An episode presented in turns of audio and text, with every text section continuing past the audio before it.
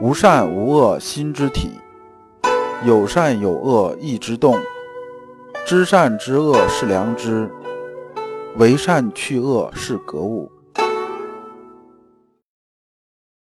各位同道，大家好，我是老刘刘长志。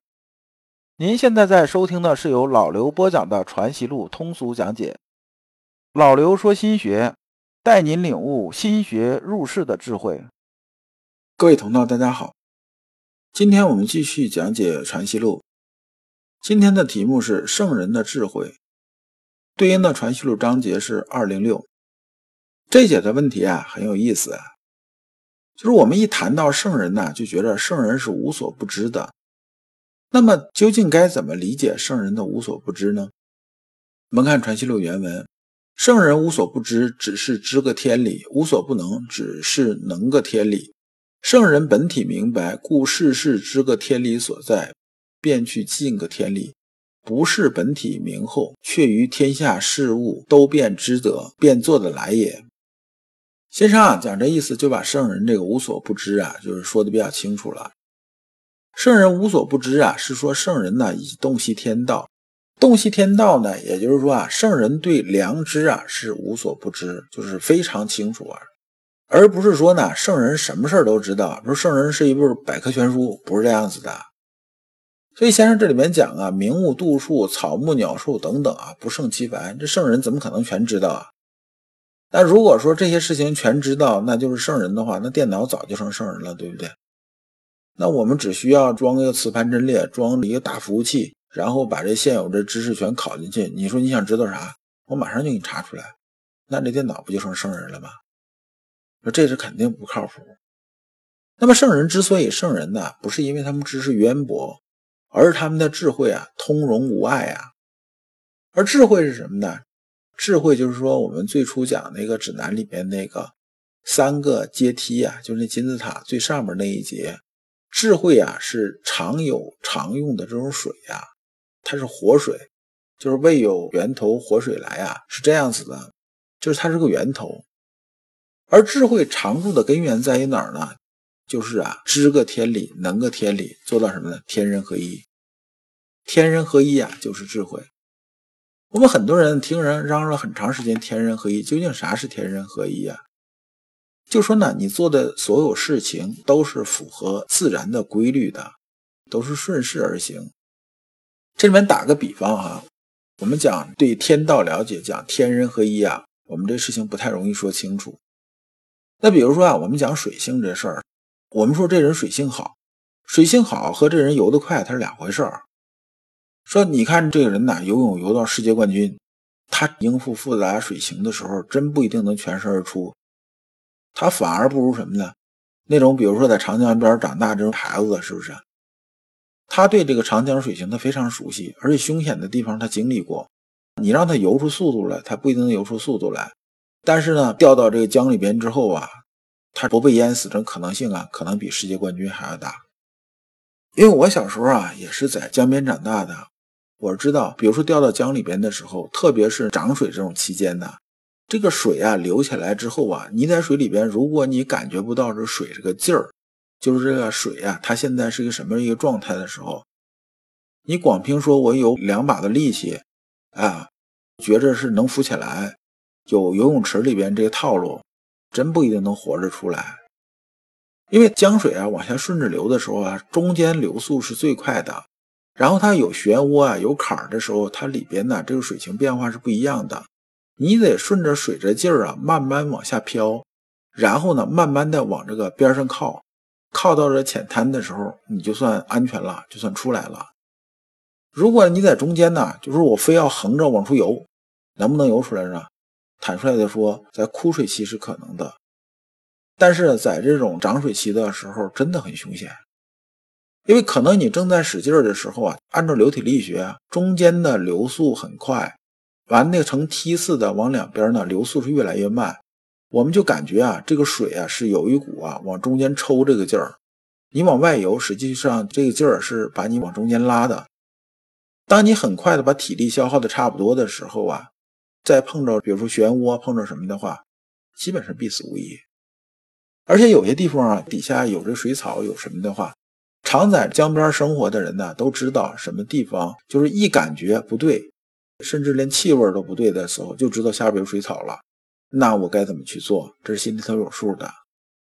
那么所谓智慧呢，指的就是什么？就像我们了解水性一样，我们无论是怎么千变万化，我都能啊感觉到水性是什么样子的。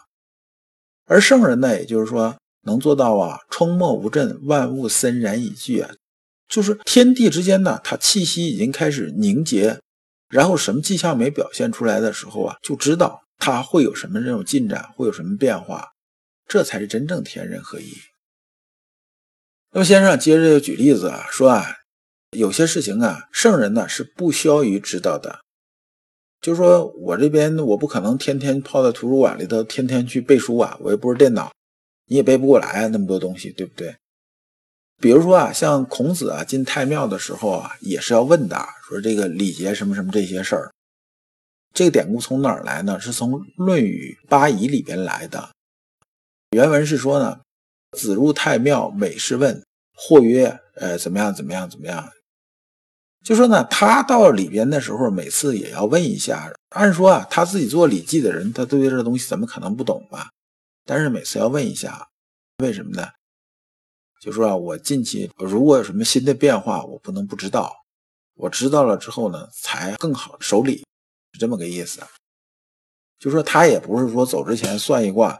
然后今天没有变化，心里头很清楚，也不是这样子的。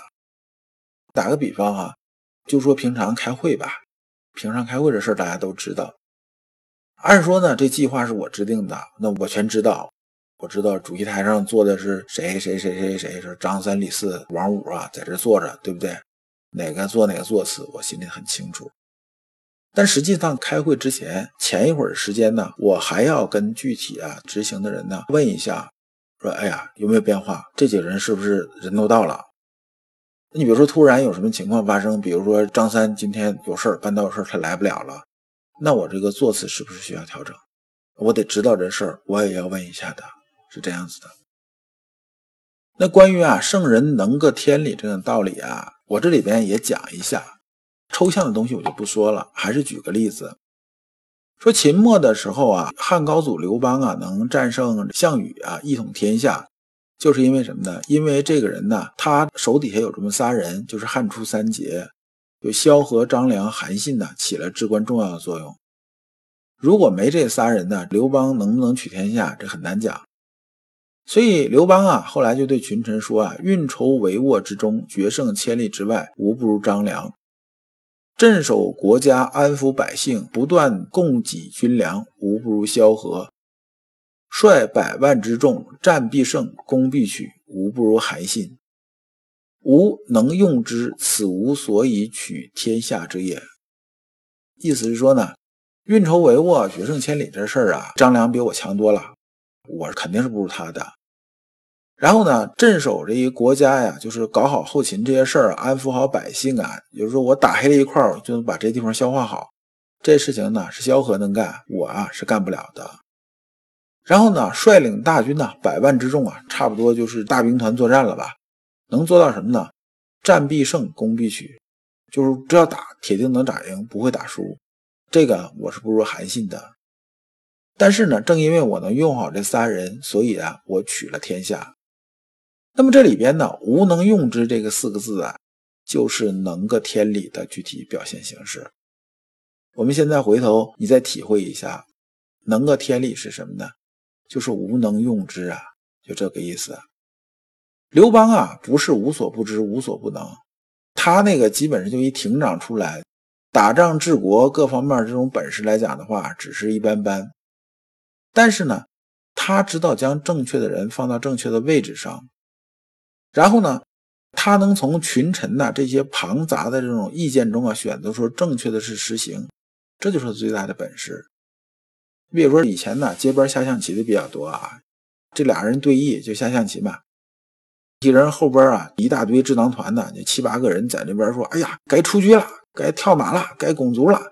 哎，这个马要往前跳啊，你炮怎么还不挪啊？怎么地怎么地，支招的一大堆。但是呢，下棋的只有一个人。”就是支招的是不负责啊，最后买单的，他不负责最后的输赢的，那么谁负责最后输赢呢？是你下棋的人负责最后的输赢啊。而呢，刘邦的本事啊，就是说这么多人呢出主意，这么多人在后边支招，是不是？他能在中间呢选出最正确的去实行，这不就是本事吗？那么他取天下呀，也正是因为最大这个本事，也就是能个天理。而这个本事呢，项羽是没有的。项羽其实呢，这个人呢水准呢也是比较高的，无论是这个打仗啊、治国呀这些东西呢来讲的话呢，他其实啊要是单对单的来搞法的话，他是比这个刘邦强多了。那项羽为什么最后没天下呢？就是因为项羽啊，他的问题是不能用之啊。张良、韩信这些人呢，不是没在项羽手底下待过。比如说韩信吧，在项羽手底下，最后呢就给个执戟郎中啊。什么是执戟郎中啊？就是警卫排长啊。项羽说：“哎，你是人才，哎，好，人才放我身边吧。啊，我身边这不是有警卫连吗？啊，好，你来给我当个排长，就是执戟郎中嘛，当警卫排长。你不让他发挥作用啊。然后有些事情呢，这个韩信呢，有这么一次啊，也是打仗嘛。”他都到项羽帐中看这个地图啊，看的当时这种排兵布阵的地图，然后给项羽提意见，说你这么打可能要好一点。项羽直接是没理他，完之后意思说你呀不过一警卫排长，我们都是什么什么的，你来你算老几？你哪有话语权呢？出去出去出去出去，就这样子。啊最后韩信呢跑到刘邦手底下去了。就是因为像张良、韩信这种人呢，在项羽手底下怀才不遇、屈才了，那他肯定要走嘛。那项羽身边呢，唯一有一个能用的人是谁呢？就是亚父范增啊。结果又被项羽给活活气死了。那么从这点我们看到啊，刘邦的特长啊，正好是项羽的软肋。项羽总是坚信呢，真理都在自己这一边，坚信的最后结果呢，就是乌江自刎。所以啊，总结出一句话呢，效仿先生讲的一句话。先生讲什么呢？击山中贼易，击心中贼啊是难的。那么对于项羽来讲呢，就是击败强秦是容易的一件事儿，击败自己内心的私欲实在不易。这呢，也是我们修心学的人呢要知道的。朝朝史实也向我们揭示了良知学在事功上的大用。就是良知而入世之学，它在事功上是有很大用处的。以前呢，一直听这么一句话，叫“顺天者昌，逆天者亡”啊。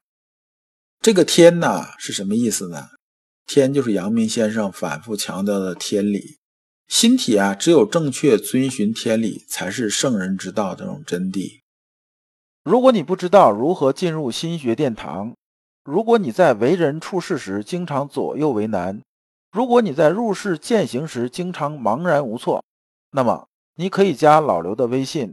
老刘的微信是“老刘说心学”的首字母加三个六。老刘为你答疑解惑，带你趟过晦涩的暗河，到达智慧的彼岸。那么这一讲呢，我们就讲完了。下一讲我们讲善恶本一物。感谢诸君。